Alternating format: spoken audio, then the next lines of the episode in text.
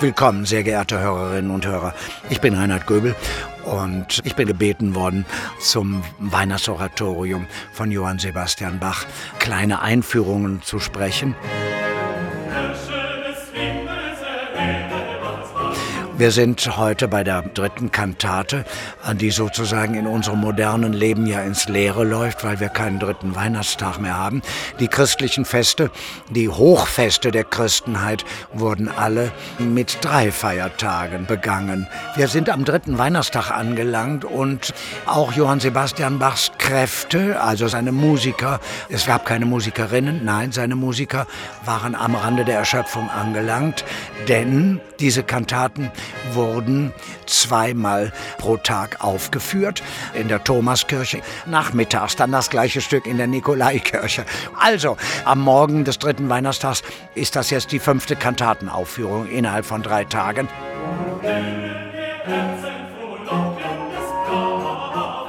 Wahrscheinlich waren die Menschen am dritten Weihnachtstag, waren die auch schon müde und sehnten sich den Tag herbei in Leipzig, wo die Buchhandlungen wieder geöffnet waren und die Kneipen auch und wo man wieder Bier trinken konnte.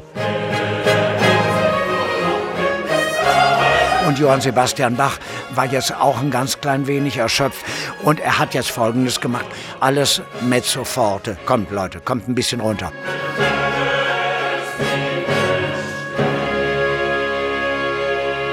Also, Jaustet Frohlocket war ein grandioser Chor im ABA-Muster, also mit einer voll ausgebildeten Reprise und Herrscher des Himmels erhöre das Lallen ist nur ein Menuett varié.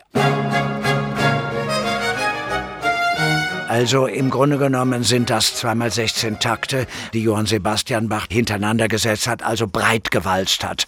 Musikalisch nicht gerade weltbewegend, textlich auch ein bisschen problematisch. Herrscher des Himmels erhöre das Lallen. Denn welches Lallen? Weil das jetzt sofort weiterführt und der Text ist und da die Engel von ihnen gen Himmel fuhren. Warte mal, haben die Engel jetzt gelallt, könnte man sich unter Umständen fragen. Also, manches Mal ist also eine Prüfung auf Ganzwasserdichtheit der theologischen Aussage nicht so, nicht so empfehlenswert. Anyway. Und da schreiten die Hirten gen Bethlehem.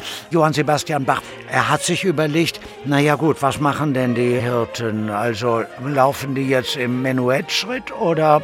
Nein, die laufen alle durcheinander. Die einen kommen von oben, lasset uns nun gehen. Und die anderen, lasset uns nun gehen, lasset uns nun gehen, lasset uns nun gehen. Und sie laufen alle durcheinander. Johann Sebastian wusste jetzt nicht so recht, ist das alles, dass die Hirten so durcheinander laufen? Nein, nein, da sind natürlich auch noch verwirrende Elemente dabei, also irgendwelche Hunde, was nicht mit den Hirten im Gleichklang läuft. Und das hat er denn in eine Obligatstimme oben drüber gelegt von zwei Traversflöten und der Violine eins. Das ist nicht leicht, was die dazu spielen haben. Also da ist so ein freier instrumentaler Dekor drüber.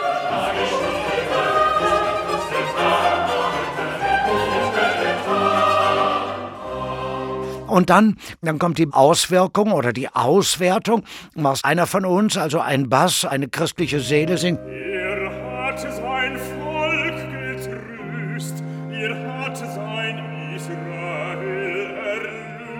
Und da Bach in der zweiten Kantate zweimal die Oboen und in der ersten Kantate auch schon zur Stabilisierung eines Rezitativs herangezogen hat, hat er jetzt zum ersten Mal die Flöten. Das sind so kleine Elemente, die man beim Spielen genauso wie beim Hören leicht übersieht, die uns aber immer wieder darauf hinweisen, dass er das große Ganze nicht aus dem Auge verloren hat, auch wenn da mal irgendwann ein Chörchen da drin ist, wo man sagt, naja, es hätte jetzt nicht unbedingt sein müssen. Ne?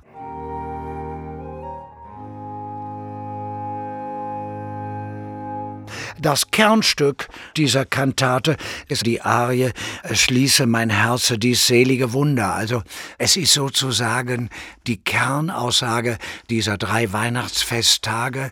Und jetzt sagt die klangliche Verkörperung von Maria, sie ist nicht so genannt, aber es wird von einem Alt gesungen, Schließe mein Herze dies selige Wunder. Es ist sozusagen die Verklanglichung der Maria mit einer Solovioline.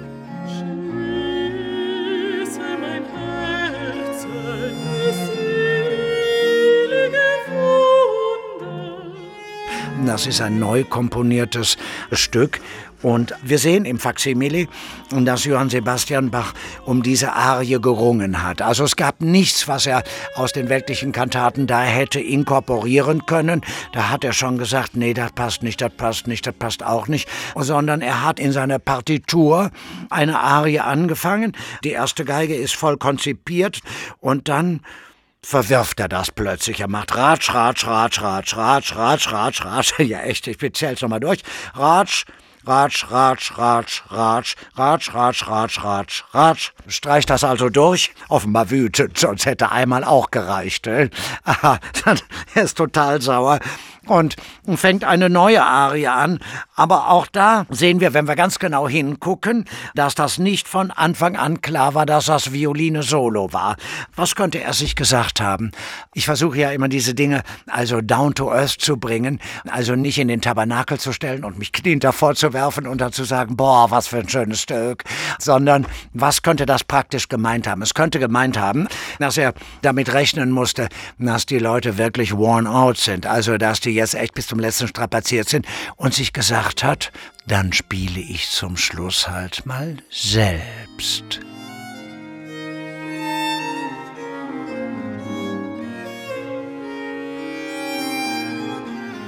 Denn Johann Sebastian Bach war nicht nur ein begnadeter Organist und ein begnadeter Cembalist, wobei sich die zeitgenössischen Quellen nicht darüber einig sind, ob nicht Händel doch besser Cembalo gespielt hat und Bach der Organist war. Philipp Emanuel Bach, der nun gar keine Ahnung von der Geige hat, schreibt, mein Vater spielte bis zum herannahenden Alter die Violine rein und durchdringend und konnte damit das Orchester besser zusammenhalten, als es ihm mit dem Cembalo gelungen wäre wäre. Und man muss jetzt durchaus ihn selbst vielleicht da als Geiger sehen, dass er seinen Fidel Castro genommen hat und vielleicht auch wenn ich, wenn ich ein bisschen ins Märchen erzählen abgleiten darf und glasige Augen bekommen darf und vielleicht auch gesagt hat, ach, das Weihnachtsfest, das ist mir jetzt so wichtig, ich möchte jetzt auch den würdigen, vielleicht nicht den krönenden, aber doch den tiefsten, den profundesten Eindruck zum Schluss hinterlassen. Und dann freuen wir uns jetzt gemeinsam auf Neujahr.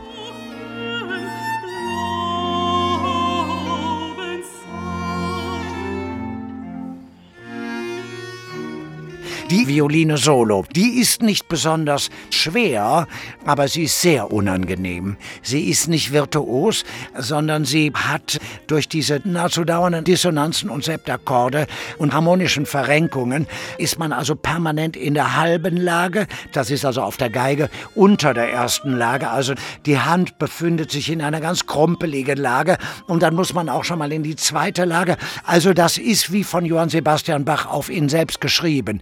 Denn natürlich konnte der bei sowas dann auch zeigen, was er konnte. Wie gesagt, nicht schwer, aber extrem unangenehm. Und das führt meistens dazu, dass dieses Stück viel zu langsam gespielt wird. Also, diese Arie ist ein ganz besonderes Stück und ich würde sagen, sowohl vom inhaltlichen, vom textuellen, als auch vom geigerischen Dekor, es ist Johann Sebastian Bachs persönlichste Äußerung zu diesen drei Festtagen.